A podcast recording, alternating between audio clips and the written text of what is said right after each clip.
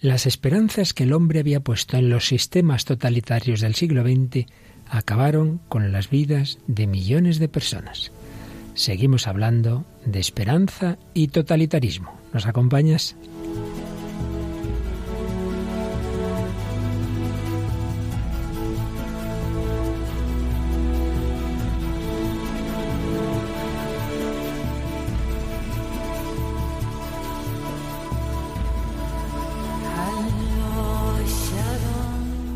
Hombre de hoy y Dios, con el padre Luis Fernando de Prada.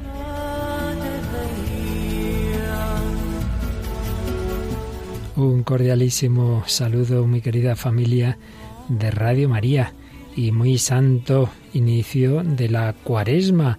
Hoy, miércoles de ceniza, comenzamos este tiempo que no debemos ver como algo negativo o como simplemente unas prácticas, sino al revés, como una gracia que Dios nos da para prepararnos al momento central que fundamenta nuestra fe y nuestra esperanza de la que aquí estamos hablando, la Pascua de Cristo, en camino hacia esa resurrección del Señor.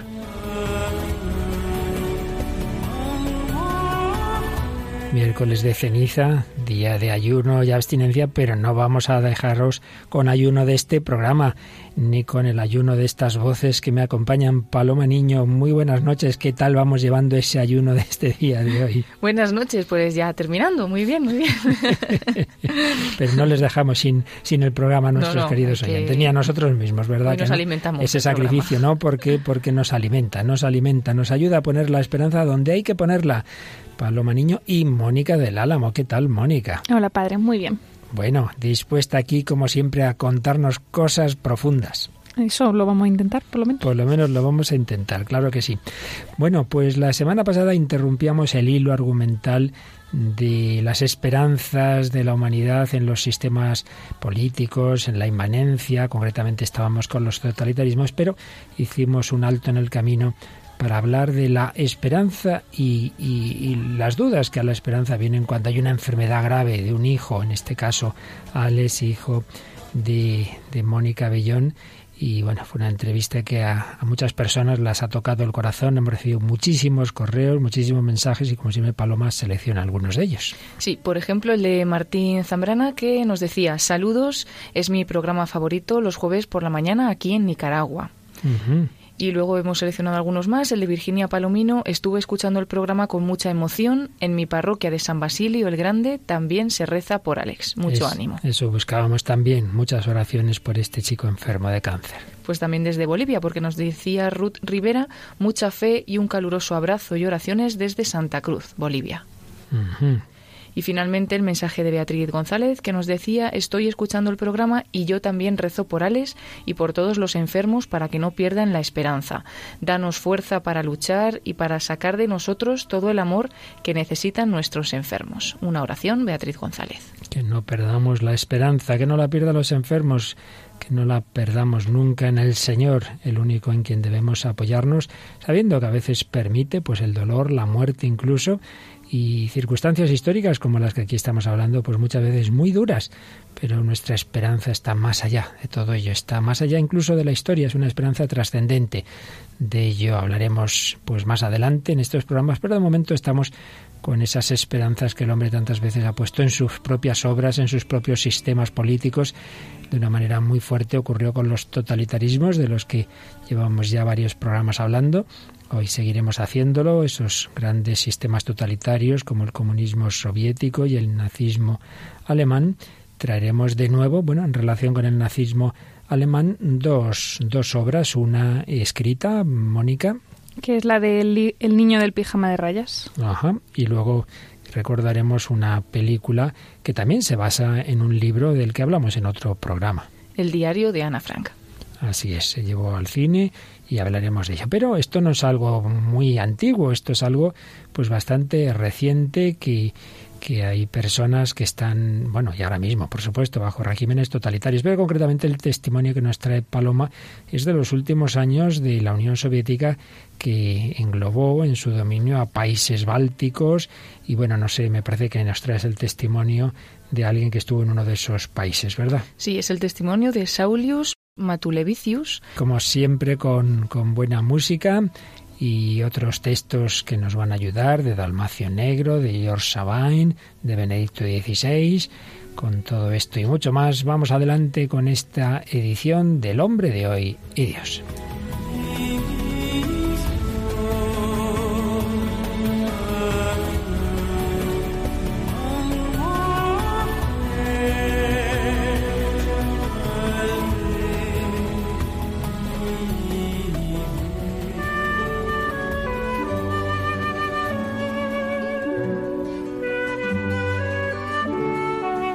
Uno de los manuales clásicos de pensamiento político, historia de la teoría política, es el de George Sabine, un profesor inglés ya falleció, con un gran manual, muchas veces reeditado, y en él, al final de ese recorrido histórico que va haciendo desde los primeros esbozos de pensamiento político allá de los griegos hasta las corrientes más modernas, pues habla precisamente de los totalitarismos y termina haciendo una reflexión comparativa entre el nacionalsocialismo, el nazismo alemán, el comunismo, particularmente, claro, esto se escribió hace ya años, pensaba en la Unión Soviética, y la democracia liberal. No podemos aquí hablar de todo ello, pero sí queremos recoger algunas de las ideas eh, sobre la reflexión que él hacía sobre los totalitarismos nazi por un lado y el comunismo eh, por otro. Eh, por un lado hablaba de las semejanzas, concretamente del comunismo soviético y el nazismo alemán, señalaba cómo se desarrollaron debido a la desmoralización social y económica que había habido después de la Primera Guerra Mundial. Ambos eran dictaduras políticas ambos descartaron despreciativamente los auxilios parlamentarios para la deliberación y la negociación. Ambos establecieron las purgas como institución política. Ambos toleraron únicamente un solo partido político con su propio aparato coactivo. Según la teoría de ambos, el partido era una aristocracia autoconstituida, con la misión de dirigir, instruir y forzar a la gran masa de la humanidad a seguir el camino debido. Ambos eran totalitarios en el sentido de que suprimían la distensión liberal entre los campos del criterio privado y del control público, y ambos convirtieron el sistema educativo en un instrumento de adoctrinamiento universal. Ambos eran absolutamente dogmáticos en su filosofía, diciéndose poseedores, uno en nombre de la raza aria y el otro en nombre del proletariado, de una penetración superior, capaz de fijar las reglas del arte, la literatura, la ciencia y la religión. Ambos crearon una estructura mental semejante al fanatismo religioso. Ambos eran inflexibles en sus afirmaciones y limitados en sus pretensiones, violentos contra sus opositores. Las filosofías sociales de ambos consideraban igualmente a la sociedad como un sistema de fuerzas económicas o raciales entre las cuales se produce un ajuste mediante la lucha y el dominio más que a través del mutuo entendimiento y la concesión. Ambos consideraban, pues, la política como una simple expresión del poder. Después de este párrafo sobre las semejanzas entre ambos sistemas, señalaba las diferencias. Y hay que decir que la reflexión de este inglés, unos años después de la Segunda Guerra Mundial, en esa comparación, veía como un nivel inferior moral e intelectualmente el nazismo alemán que el comunismo soviético, dejando bien claro que tanto Hitler como Stalin fueron auténticos tiranos. Pero señalaba como Hitler era un nihilista, y no creía realmente en nada, no tenía ninguna idea eh, de un mínimo, una mínima entidad, mientras que el marxismo que heredó Lenin tenía tras de sí una tradición europea, dos generaciones de pensamiento socialista, y se suponía que tenía unas intenciones eh, justas, eh, sobre todo pues habiendo nacido ante tantas injusticias que se producían en el capitalismo. Pero después de esta comparación en la que, como decimos, queda peor parado a la, según piensa Sabine el nazismo, insiste al final de que a pesar de sus grandes y auténticas diferencias, las filosofías del nazismo y del comunismo tenían una característica en común, y es que ambas tienen la marca genuina del fanatismo. En un momento dado se volvieron inaccesibles intelectualmente para quien no fuera un devoto suyo. Ambas exigían la renuncia al juicio crítico por la fe ciega y levantaron una barrera a la comunicación entre iniciados y extraños, y entre dirigentes y seguidores.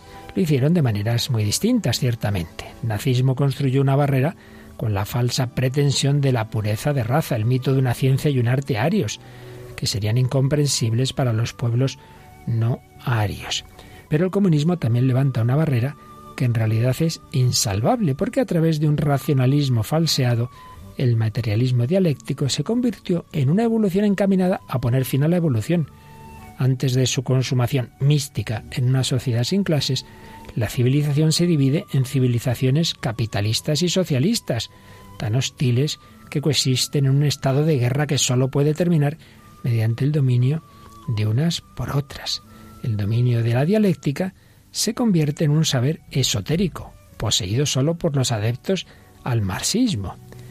El gobierno para ambos sistemas es el control de la sociedad por una élite, la única que tiene acceso a la verdad y que goza del privilegio de dictar la conducta y las ideas. De esta manera, también la pretensión de Lenin acerca de la dialéctica viene a convertir al poseedor de la dialéctica en un adepto y convierte al marxismo en una especie de magia, con una capacidad de crear la justicia, así casi como por arte de magia. En una sociedad donde quedara eliminada la propiedad privada de los medios de producción, se suponía que quedaría eliminada la explotación del hombre por el hombre como si se fuera a producir ese milagro ético. Pero, señalaba Sabine, no se produce tal milagro ético. No es así. La esperanza socialista de que la abolición de la propiedad privada modificaría de alguna manera el carácter moral de las relaciones humanas es la esperanza de una panacea correspondiente a la creencia de que existe un tipo mágico de conocimiento.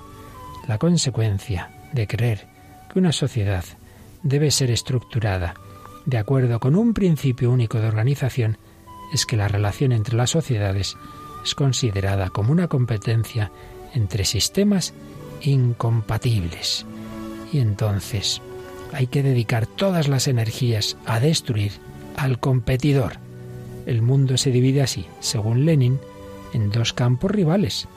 Las sociedades comunistas asociadas con Rusia y las sociedades capitalistas asociadas con los Estados Unidos. Bien, veremos más adelante en el programa la última reflexión que hace Sabine sobre esta comparación que hacen entre estos dos sistemas, pero que en cualquier caso ya nos quedan claras estas ideas.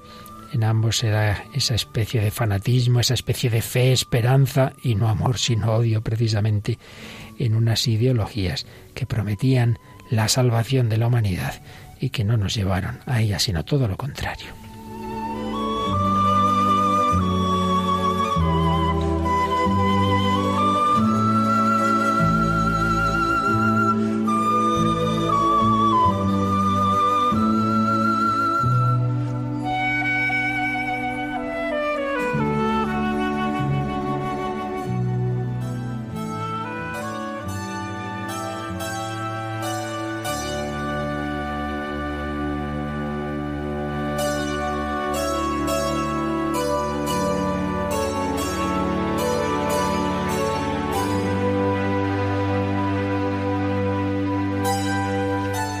Pues aquí seguimos en Radio María, en El hombre de hoy y Dios, hablando de las esperanzas inmanentes de la humanidad, concretamente en esos totalitarismos que a tantas personas arrastraron con sus ideologías y que tantas muertes y tanta destrucción moral han provocado. Y ojo, que como ya dijimos en otro programa, el espíritu de fondo del totalitarismo sigue presente bajo otras formas, pero ahí sigue hoy día.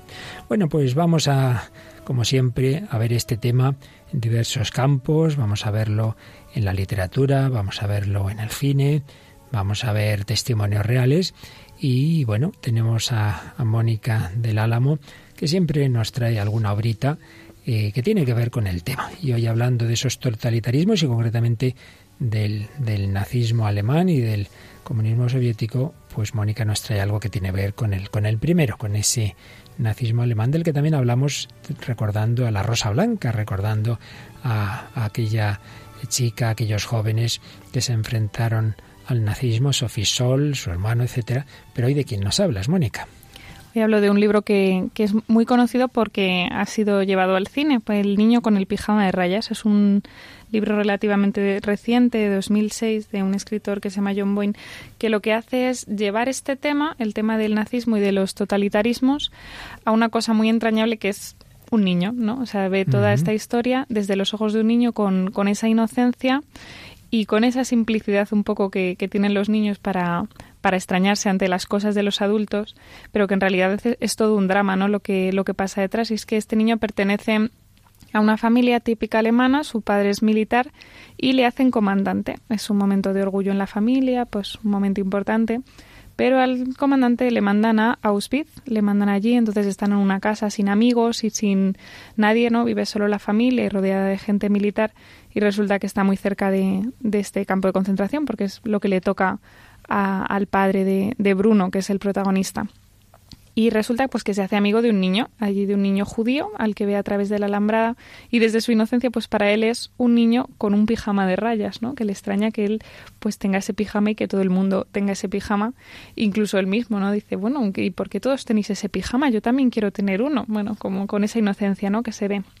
Entonces hemos escogido una, un fragmento en el que se ve como ese choque de esperanzas, o sea, es una discusión que tienen los abuelos de, de Bruno con los padres, bueno, con el padre, la abuela en particular, que está viendo cómo todo este tema, pues le acaban de hacer comandante al padre y demás, está viendo cómo este tema se está yendo de las manos, ¿no? Que se está tratando mal a los judíos, que se está ensalzando demasiado la patria, que se está, bueno, que no se está yendo por el buen camino y el resto de la familia eso no lo comprende de momento, ¿no? Piensan que el padre pues está haciendo lo que tiene que hacer, es su deber, y lo cuenta todo Bruno pues de esa, con, con, sus ojos de niño, ¿no? Y entonces, bueno, al parecer en esta escena pues a la abuela le gustaba mucho hacer obras de teatro, ¿no? Entonces una cena de Navidad, pues acaban de hacer esta obra de teatro, pues todos aplauden, todo fenomenal. Y cuenta Bruno, dice, el día de Navidad, padre se puso el uniforme nuevo, el almidonado y planchado que ahora llevaba todos los días, y la familia al completo lo aplaudió cuando hizo su primera aparición vestido de esa guisa. Era verdaderamente especial, hacía que destacara entre los soldados que entraban y salían de la casa, y daba la impresión de que ellos lo respetaban más desde que llevaba su uniforme nuevo. Madre se acercó a él, lo besó en la mejilla y le pasó una mano por la parte delantera de la chaqueta, admirando la calidad de la tela. Los galones del uniforme fue lo que más impresionó a Bruno, y tras comprobar que tenía las manos limpias, le dejaron ponerse la gorra un rato. El abuelo está muy orgulloso, todos pues lo admiran, pero la abuela es la que parece que, que no está impresionada, ¿no?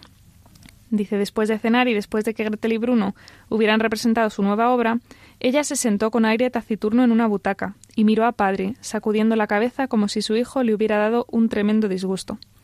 Quizá me equivoqué en eso, ¿no crees, Raf? le dice la abuela a su hijo. Quizá las obras que te hacía interpretar cuando eras niño te condujeran a esto, a disfrazarte como una marioneta. Por favor, madre, repuso padre comprensivo, sabes muy bien que no es el momento. Qué orgulloso estás de tu uniforme, continuó la abuela, como si te convirtiera en algo especial. En realidad ni siquiera te importa lo que significa, lo que representa. Natalie, antes ya hemos hablado de esto, dice el abuelo, aunque todos sabían que cuando la abuela tenía algo que decir, lo decía por muy inoportuno que resultara. Eh, bueno, aquí la abuela sigue diciendo ¿no? que, él, ella quiere decir su opinión, que ya hablaba el abuelo admirándolo, entonces él sigue, ¿no? Y dice, me acuerdo cuando empezó la gran guerra, dice el abuelo. Recuerdo el día que llegaste a casa y nos anunciaste que te habías alistado. Yo estaba seguro de que te pasaría algo, pero no le pasó nada. Dice, y mírate ahora, me enorgullece verte ascendido a un cargo de tanta responsabilidad, ver cómo ayudas a tu país a recuperar su orgullo después de las grandes injusticias que se han cometido contra él los innumerables castigos. Pero tú te estás oyendo, exclamó la abuela. ¿Cuál de vosotros es el más necio? Natalie, dice la madre para calmar un poco, dice. ¿No crees que Raf está muy guapo con su uniforme? Guapo, dice la abuela. ¿Has dicho guapo? Qué ingenua eres. ¿Crees que eso es lo que importa, estar guapo? Y llega Bruno y dice, yo estoy guapo con mi disfraz de presentador y entonces todos se empiezan a dar cuenta de que los niños están delante, tanto Bruno como su hermana. Entonces, pues les manda para arriba, los niños no lo entienden muy bien, pero bueno, Bruno se queda escuchando y oye la abuela decir En fin, eso es lo único que os interesa a los soldados, estar guapos con vuestros elegantes uniformes, disfrazaros y hacer esas cosas espantosas que hacéis. Me dais vergüenza. Pero no te culpo a ti, Raf, sino a mí mismo.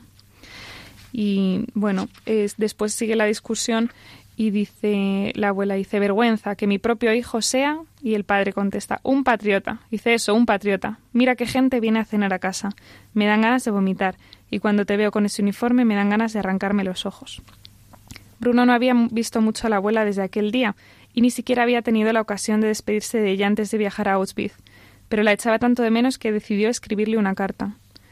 Un buen día tomó papel y pluma, se sentó y le contó lo desgraciado que se sentía allí, cuando deseaba volver a Berlín. Le habló de la casa y el jardín, y el banco con la placa, y la alta alambrada con los postes de madera, y los rollos de alambre de espino y el árido terreno que había detrás, y las cabañas y los pequeños edificios, y las columnas de humo y los soldados, pero sobre todo le habló de la gente que vivía allí, y de sus pijamas de rayas, y sus gorras de rayas, y por último le dijo cuánto la echaba de menos, y firmó así, tu nieto que te quiere, Bruno.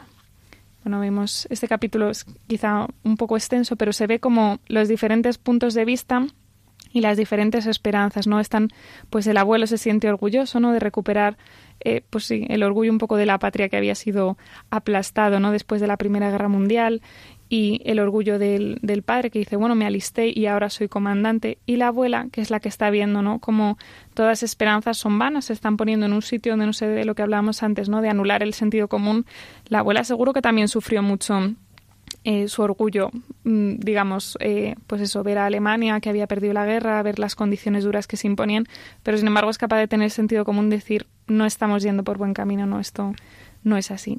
Y bueno, me parecía que sí que se veían así como un poco las distintas esperanzas. Y además, pues en efecto, nos ayuda un poquito a entender que, que en, esos, en esas circunstancias, ¿no? Pues muchos alemanes, pues al principio les parecía, bueno, eso, una ilusión, una esperanza, recuperar el orgullo de la patria alemana, pero no sé, quizá muchos no se dieron cuenta, otros sí, pero muchos no se dieron cuenta de que todo ello era conducido por una ideología eh, realmente que no valoraba a la persona humana y que en nombre supuestamente de esa patria, en realidad de esa raza, de aria, etcétera, iba a hacer verdaderas barbaridades con niños, con personas concretas, con personas con nombre y apellido.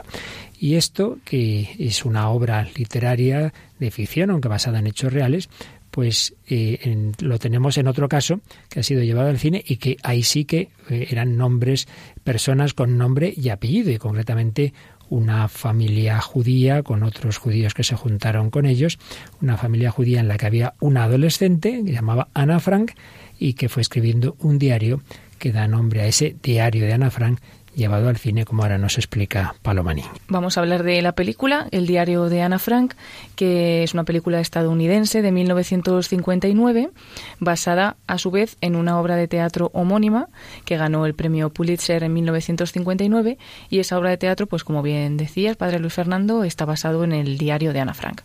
Esta película fue ganadora de tres premios Oscar y el argumento es que Otto Frank, el padre de Ana Frank, es exprisionero de un campo de concentración nazi regresa al lugar donde estaban escondidos él y su familia y allí recibe el diario que su hija había escrito en esos días. En ese diario aparece la historia de cómo Otto ocultó a su familia en un ático, a su esposa y a sus dos hijas, así como a tres miembros de otra familia, la familia Van Damme, y las, los ocultó por la persecución de la Gestapo.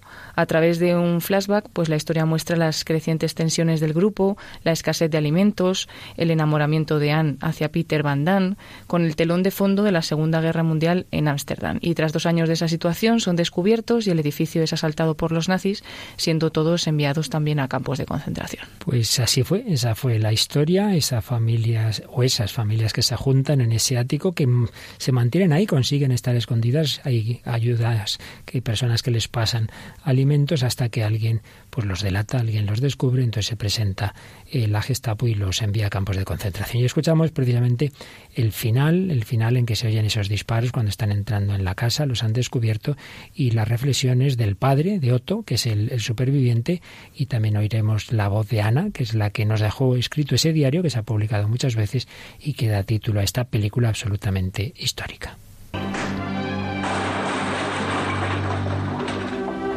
Durante dos años hemos vivido en el terror. Ahora vivimos en la esperanza.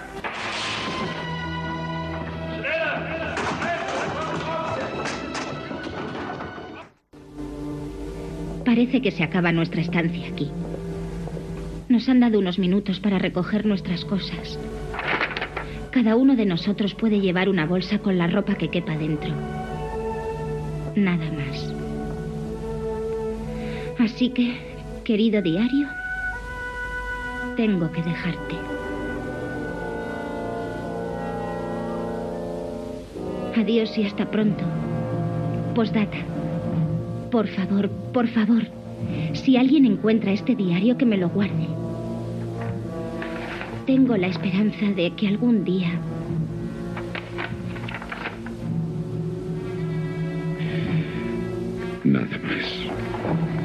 Teníamos la esperanza de que nos enviaran a un campo en Holanda. Las noticias sobre la guerra eran buenas. Los aliados habían entrado en Francia y estábamos seguros de que nos íbamos a salvar. Pero en septiembre nos enviaron a Polonia, los hombres a un campo y las mujeres a otro. De allí enviaron algunos a Belsen. Yo me quedé en Auschwitz. En enero salimos los pocos que seguíamos vivos. Pero la guerra no había terminado. Tardé mucho en llegar a casa. Cada vez que el tren se paraba, me bajaba y recorría los vagones e iba de grupo en grupo. ¿Dónde estuvo? En Belsen, en Buchenwald, en Mauthausen. Quizá conoció a mi esposa, ha visto a mi marido, mi hijo, mi hija. Así es como me enteré de la muerte de mi esposa, de Marco, de los Van Damme, de Peter, de Dussel. Pero Ana confiaba que... Ayer estuve en Rotterdam y conocí a una mujer. Había estado con Ana en Belsen. Y me lo contó.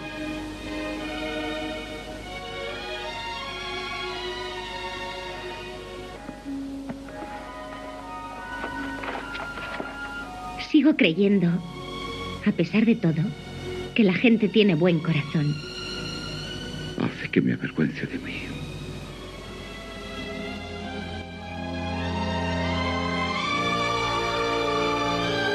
Y así termina esta película sobre el diario de Ana Frank. Hemos escuchado al padre, a Otto, el que sobrevivió, y a Ana cuando iba escribiendo ese diario que os ha hecho pensar estas palabras que, que hemos escuchado.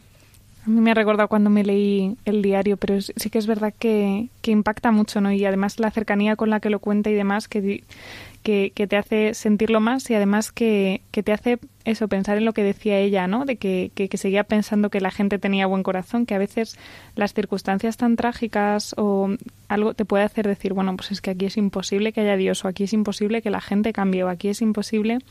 Y sin embargo, luego la gente que pasa por estas dificultades y casi siempre cuando tiene a Dios en su vida, ¿no? Cuando tiene esa esperanza que le mantiene, es capaz de mirar más allá, es que si no es imposible y además a nosotros que no lo hemos vivido más más nos impacta, ¿no? Sí, hay que decir que en otra ocasión trajimos otro corte en que ella está hablando con ese chico del que estaba medio enamorada, Peter, que no era creyente y Ana le dice, pues no, pues hay que mirar hacia arriba, tienes que creer en Dios y sin duda eso influía mucho a tener, a pesar de todo, esa esperanza. Es impresionante esa, esa última frase, ¿no? De que sigo creyendo a pesar de todo en el corazón bueno de los hombres. ¿En qué te has fijado tú, Paloma? Sí, justamente, justamente en esa frase, viendo todo el mal, ¿no? Y esa tristeza también del padre, como va descubriendo cómo han fallecido pues todos los miembros de su familia y demás, pero que se queda al final con ese comentario de la hija, ¿no? Todavía hay esperanza en el ser humano. Sí, es sin duda una de las palabras y las actitudes clave de, de, todo ese diario que nos ha legado esa niña, esa adolescente, en esas circunstancias tan difíciles. También me fijé al principio cuando, claro, están dos años escondidos, dice, eh, hemos estado ahí muertos de miedo, nos descubren, ¿no? ya nos han descubierto. Ahora pasamos del temor a la esperanza. Ahora es la esperanza de salir libres. La esperanza, esa esperanza solo se cumplió en él a nivel humano. Evidentemente, los que creemos en una vida eterna, en una liberación eterna, pensamos que también eh, existe esa esperanza más allá de la muerte. Y todo lo que, lo que nos ha enseñado el diario de Ana Frank, ¿no? Ella quería ser famosa, escritora y demás. Es curioso que, que bueno, es verdad que, que, la muerte como que nos impacta mucho, decir, ah, al final se murió, ¿no? Al final su esperanza, pero incluso la esperanza eterna y, y la esperanza material, por así decirlo, ¿no? Sí que ha conseguido ser una de las escritoras más leídas. Pues tienes toda la razón. Se cumple eso del ciento por uno incluso en esta vida, ¿no? De cómo ese diario se ha publicado tantísimo. Bueno, yo creo que antes de seguir, y ya que eh, tenía esta esperanza de salir libre, de, de no quedarse escondida, de, de, romper esos barrotes, hay una canción muy reciente, me parece, Mónica, que nos has traído, que tiene algo que ver con esa, con esa esperanza de libertad. Sí, se llama Breakaway. Ahora es más conocida por, por la versión de Kelly Clarkson, pero originalmente es de, de otra cantante, de Avril Lavigne, que también ah. muy conocida. Y es una canción que el argumento, por así decirlo, que está detrás de la, de la canción, pues es un, una persona que, que, quiere un poco salir de su, de su... Se supone que es cumplir sus sueños, ¿no? En teoría de ser cantante o de ser actriz, de ser famosa, de salir de su pueblo, de, de, su, de donde ella está, o sea, sin olvidar a la gente o sin olvidar sus raíces, pero de alguna manera seguir ese sueño, esa esperanza que le mueve y demás. Y bueno, el, videoclip, eso también cuenta como la historia de un chico que, que al final acaba haciéndose famoso por, por, conseguir este sueño. Pero la letra es, es, muy bonita, muy profunda. Yo creo que también se puede extrapolar, incluso aunque sea una esperanza inmanente, ¿no? Puedes decir, bueno, pues hacerse famoso o, tampoco es para tanto. Pero sí ese deseo de seguir los sueños, de, de tener las oportunidades, sí, de seguir las oportunidades, los deseos y sin olvidar su pasado, que solo mantiene, ¿no? No olvidaré a la gente que quiero, dice constantemente. Pues vamos a escuchar Breakaway de Kelly Clarkson.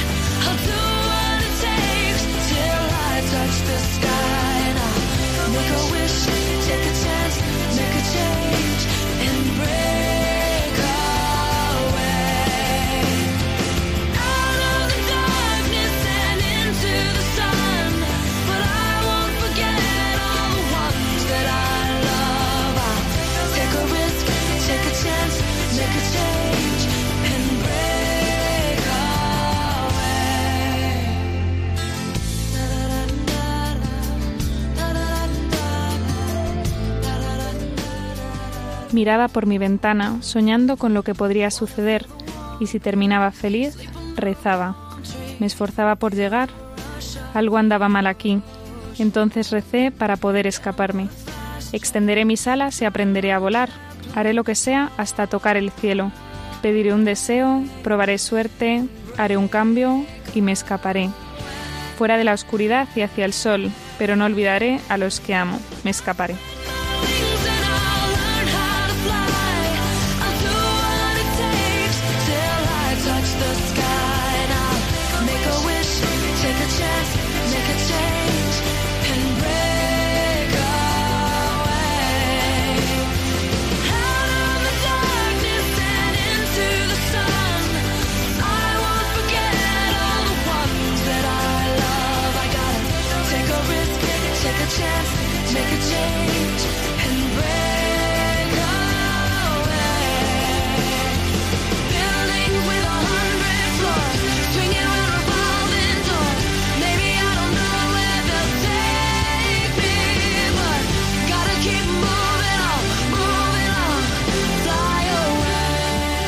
Pues aquí seguimos en Radio María en el Hombre de Dios hablando de los totalitarismos y ahora escuchando esta versión de Kelly Clarkson de esta canción Breakaway, Me escaparé, ese deseo de libertad, de ser cada uno de nosotros, de no quedar como hormigas en un hormiguero, a lo que nos han llevado esos totalitarismos, pues que hoy estamos hablando del siglo XX, pero también se prolongan en formas actuales de las que ya hablaremos en otro día.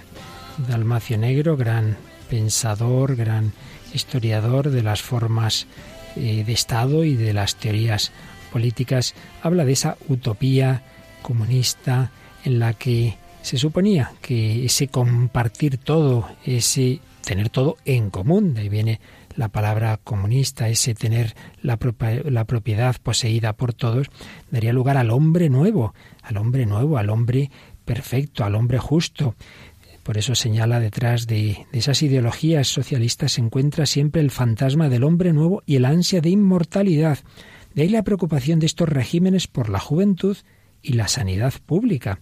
Exaltando el trabajo y al trabajador, los bolcheviques esperaban que surgiría, como por ensalmo, un hombre nuevo sin pasiones, sin egoísmo, pacífico, cooperativo, trabajador, solidario.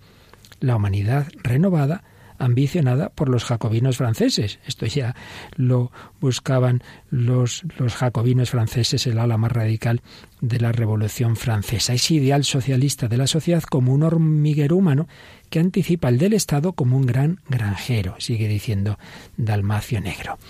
Pero claro, ese ideal, esa justicia supuesta, ese ese tener todo en común. Para llegar a ello, mm, señalaba Marx que detestaba el Estado, pero mm, pensó en una, en una etapa transitoria, la dictadura del proletariado. Había que llegar a ese comunismo a través de una etapa intermedia, intermedia que luego no se iba a acabar nunca, pero en fin, se suponía que iba a ser intermedia, haciendo del Estado, como luego Lenin desarrolló, el instrumento idóneo de esa dictadura del proletariado. Y entonces para llegar a ese mañana, el presente cuál ha sido?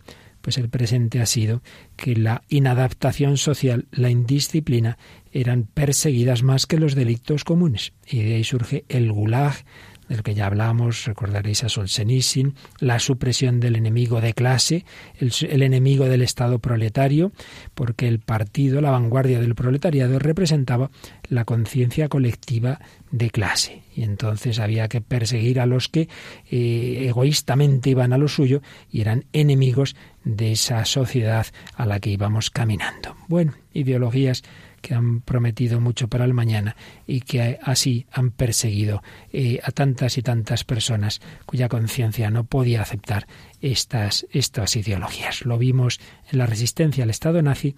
Vamos hoy a escuchar un testimonio de fidelidad a la propia conciencia bajo la prolongación del Estado soviético en esas naciones eh, a las que metió bajo su dominio después de la Segunda Guerra Mundial y una de ellas Lituania, esa Lituania que una día conté que pude conocer no hace mucho cuando hubo una reunión de directores de Radio María de Europa. Eh, fue allí, conocí una nación profundamente católica marcada por, por la devoción a la Divina Misericordia y estuvo Sor Faustina Kowalska por la devoción a la Virgen María, Madre de la Misericordia. Bueno, pues de allí es el testimonio que nos trae Paloma Niño. Sí, es el testimonio de Saulius Matulevicius y bueno, él cuenta este testimonio en un libro que recopila varios de estos testimonios y lo cuenta en primera persona. Vamos a resumirlo un poco. Un, libro en efecto de, de eh, José Miguel Acejas que se llama El baile después de la tormenta, después de la tormenta que han tenido, pues como, como tienen ahora ese, han tenido ese baile de libertad, pero nos cuentan lo que han vivido. Empieza el testimonio contando cómo en su infancia, cuando él era pequeño, pues de vez en cuando en casa de su abuela se organizaban reuniones secretas en las que hablaban de cuestiones misteriosas en voz baja. Él como niño pues no sabía de lo que se trataba, pero sabía que estaban relacionadas con una palabra prohibida que no se atrevía a decir a nadie. Él tenía entonces cuatro años, como mucho cinco, y le preguntaba a los niños con los que jugaba después en la plaza si ellos sabían algo sobre esa palabra, pero nadie sabía decirle demasiado. Entonces él dice que intuía que se relacionaba con hacer cosas buenas, pero era raro porque él hacía cosas buenas esperando que pasara algo y no pasaba nada. Al final se enteró que su abuela estaba preparando a su hermana y a sus primas para hacer una cosa que entonces llamaban la primera comunión.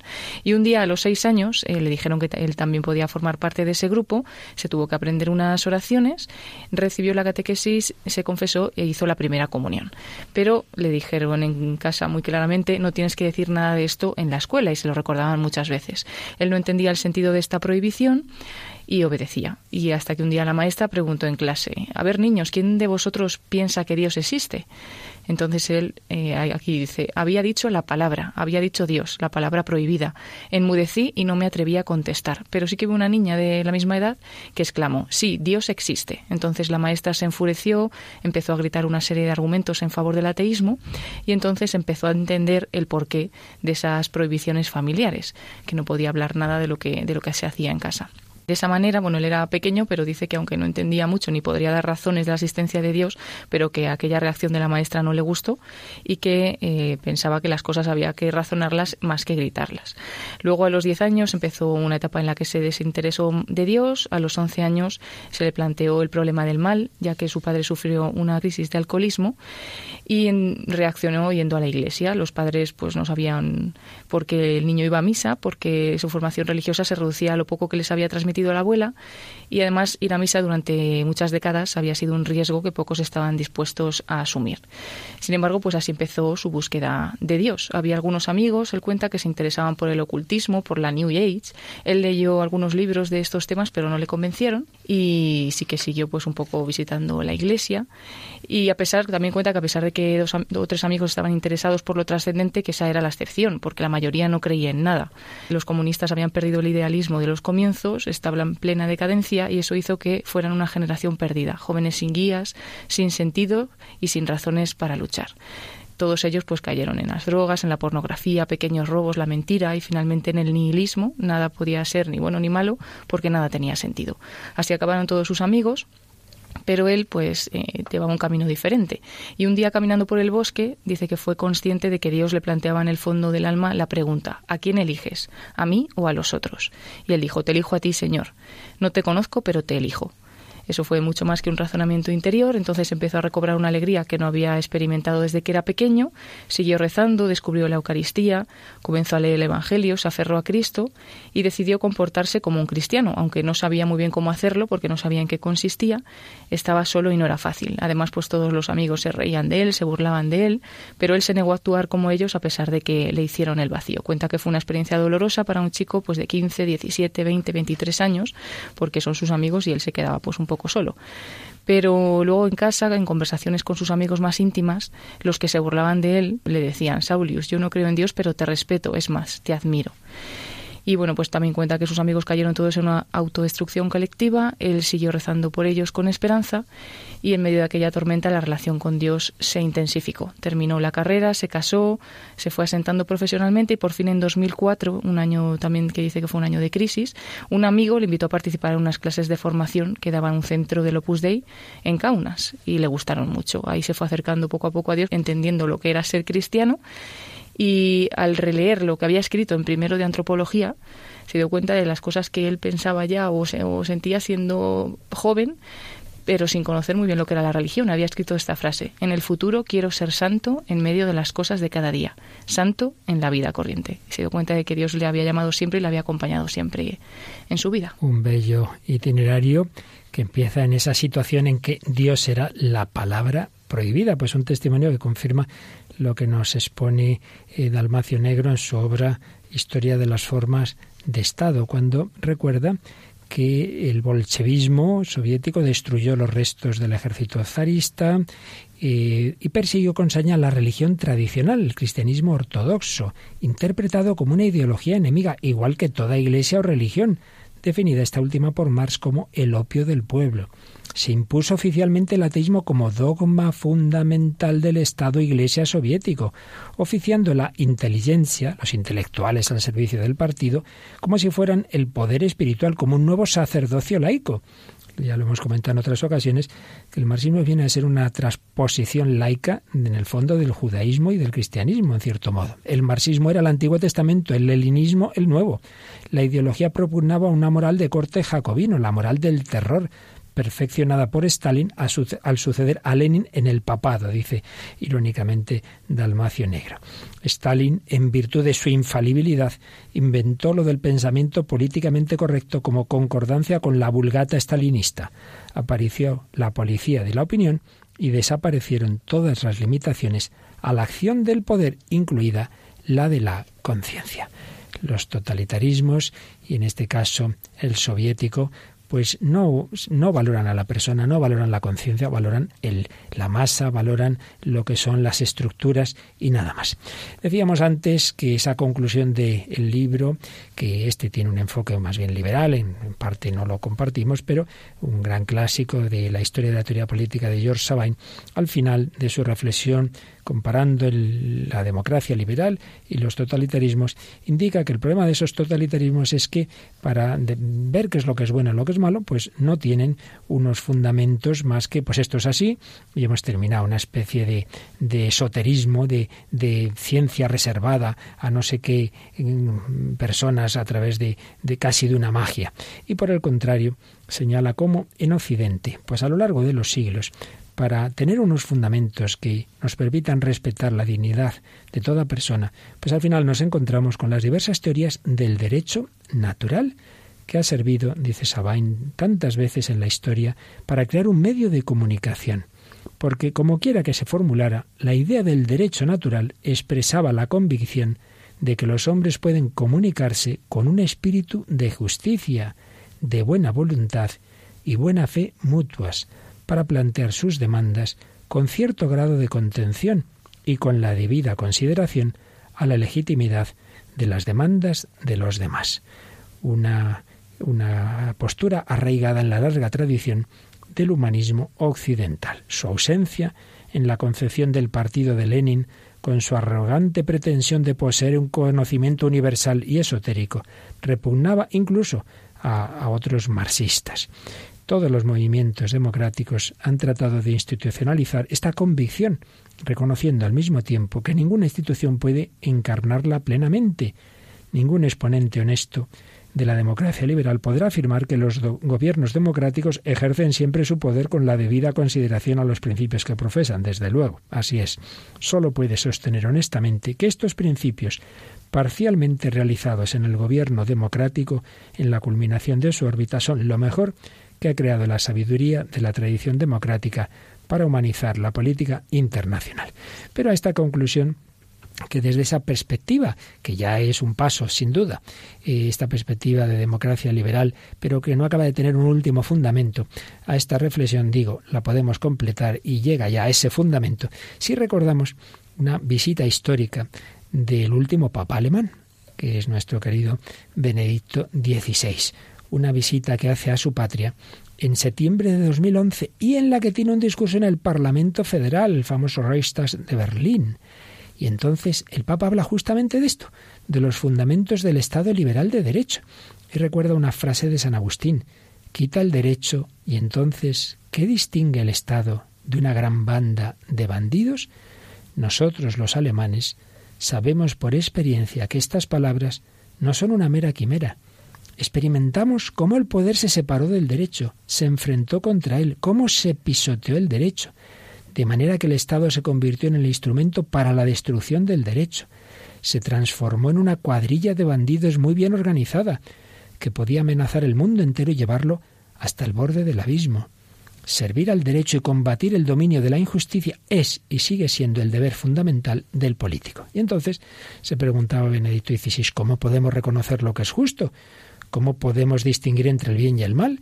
Claro, las democracias actuales se basan en la mayoría y dice, hombre, para muchas cosas el criterio de la mayoría vale, pero para las cuestiones fundamentales del derecho en las cuales está en juego la dignidad del hombre y de la humanidad, ese principio no basta, no basta. Y de hecho, no lo dijo él, pero lo recordamos aquí, que el partido nazi llegó al poder precisamente por, por votos de una manera democrática. Entonces no basta, hay leyes que van contra la ley divina y todos, ya de toda la historia, recuerda el Papa Benedicto XVI que Orígenes eh, hacía esta referencia. Si uno se encontrara entre los escitas cuyas leyes van contra la ley divina y se viera obligado a vivir entre ellos, por amor a la verdad, que para los escitas es ilegalidad, con razón formaría alianza con quienes sintieran como él contra lo que aquellos tienen por ley. O sea, que no basta que algo se lee en un país si eso es algo que va contra la ley de Dios. Entonces dice, basados en esta convicción, los combatientes de la resistencia actuaron contra el régimen nazi y contra otros regímenes totalitarios. Resistencia contra el régimen nazi, que recordamos hablando de Sofisol, y contra otros regímenes totalitarios, prestando así un servicio al derecho y a toda la humanidad. Para ellos era evidente que el derecho vigente era en realidad una injusticia. Pero bueno, sigue esa pregunta, ¿cómo distinguir el bien y el mal? Entonces recuerda que en la historia los ordenamientos jurídicos tenían un fundamento religioso, pero el cristianismo no quiso que como tal la revelación se convirtiera en derecho. No es una teocracia lo que propone el, cristianismo, sino basar el ordenamiento jurídico en la naturaleza y la razón. Eso sí, esto presupone que hay una armonía entre la razón objetiva y la subjetiva, y ello es posible porque están ambas fundadas en la razón creadora de Dios. Y de nuevo, pues llegamos a esa conclusión de Sabain, el derecho natural.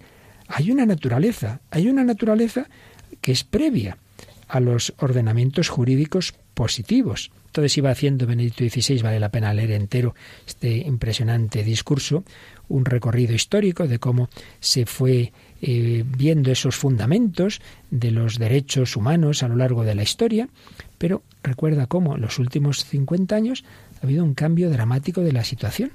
Ya no se tienen por intangibles esos derechos humanos que llegaron a formularse en la Declaración de Derechos Humanos de la ONU. Estamos ya en una situación en que, de nuevo, lo que diga la mayoría, como que no hay nada objetivo, que la ética, la religión caen en el ámbito de lo subjetivo, caen fuera del ámbito de la razón.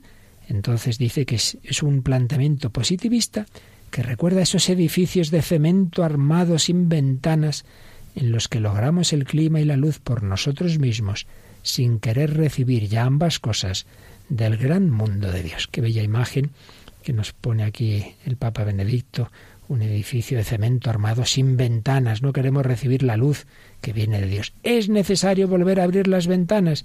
Entonces se pone a hablar de la ecología y que no basta una ecología de la naturaleza subhumana, sino que hay una ecología del hombre. Y aquí viene una idea clave. El hombre posee una naturaleza que él debe respetar y que no puede manipular a su antojo. El hombre no es solo una libertad que él crea por sí solo. El hombre no se crea a sí mismo. Es espíritu y voluntad, pero también naturaleza. Y su voluntad es justa cuando él respeta la naturaleza. Claro, el fundamento último de todo esto es que la naturaleza contiene unas normas de lo que es bueno y malo si alguien ha puesto esas normas en ella. Con lo cual, llegamos al fundamento de la ética común para todos, que es el Dios creador. Sobre ese fundamento podemos creer y confiar en que los derechos humanos y la dignidad humana de cada persona serán siempre reconocidas. Y terminaba su discurso recordando que la cultura de Europa nació del encuentro entre Jerusalén, Atenas y Roma, del encuentro entre la fe en el Dios de Israel, la razón filosófica de los griegos y el pensamiento jurídico de Roma. Ahí está la íntima identidad de Europa, con la certeza de la responsabilidad del hombre ante Dios y reconociendo la dignidad inviolable del hombre, de cada hombre, este encuentro ha fijado los criterios del derecho. Una fe cristiana una fe que ha marcado la historia de Europa, que nos ha dado la verdadera esperanza, esa esperanza que expresamos en, en el cántico de la salve a la Virgen María, vida, dulzura y esperanza nuestra.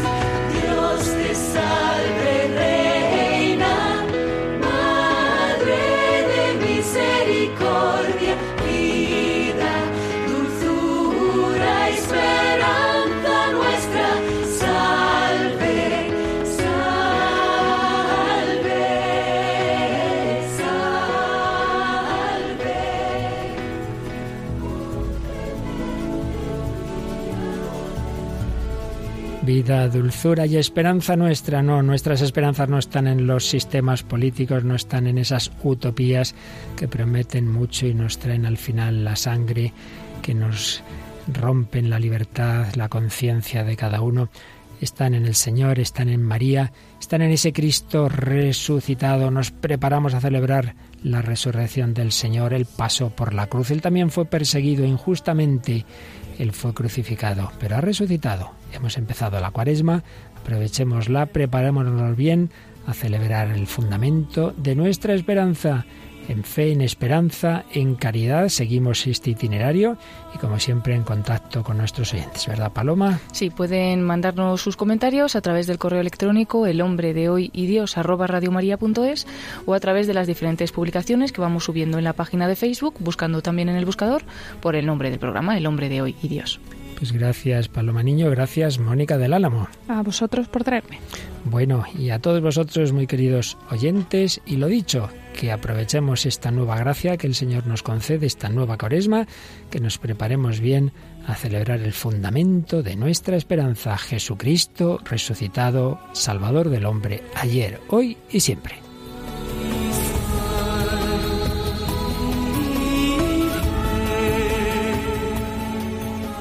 Así concluye El hombre de hoy y Dios, un programa dirigido en Radio María por el Padre Luis Fernando de Prada.